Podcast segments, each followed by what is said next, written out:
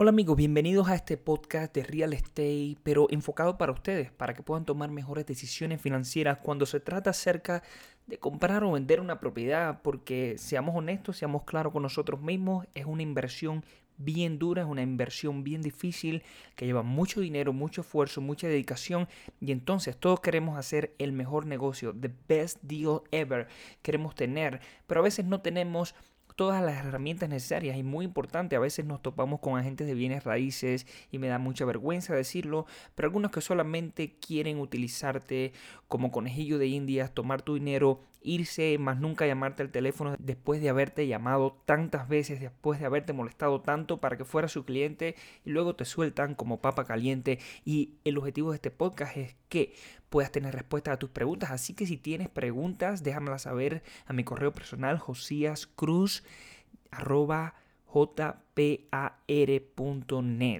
Así que me las dejas saber. Hoy voy a estar haciendo una pequeña recapitulación de lo que está pasando en el mercado en la primera semana de diciembre con el reporte acumulado de todo el mes de noviembre.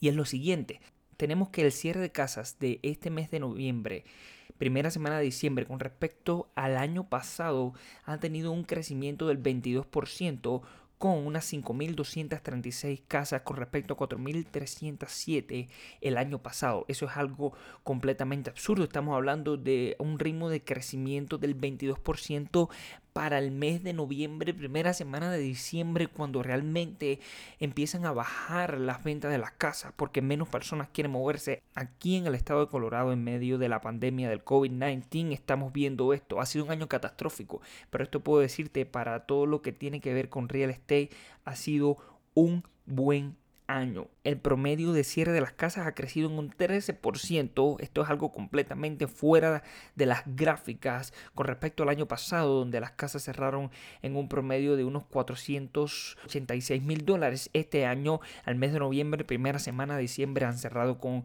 un promedio de 547 mil dólares. Estamos hablando de casi 100 mil dólares. En otras palabras, te lo voy a poner sencillo. Si hubieras comprado una casa el año pasado y la hubieras vendido para esta fecha, estarías ganando más de 100 mil dólares aproximadamente en tu propiedad. Así de loco está el estado de Colorado.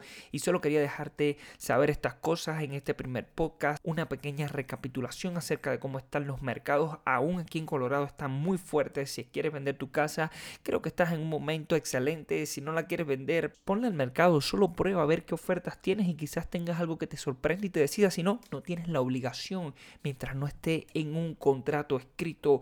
Segundo, si quieres comprar una casa realmente, wow, los precios están muy altos ahora, pero lo que nos ha mostrado la historia aquí en Colorado es que los precios han estado subiendo en los últimos 7 años y creo que es a prueba de pandemia porque eh, los precios han subido mucho más este año de lo normal y creo que van a seguir subiendo. Si estás pensando en el largo plazo, es tu mejor momento para comprar.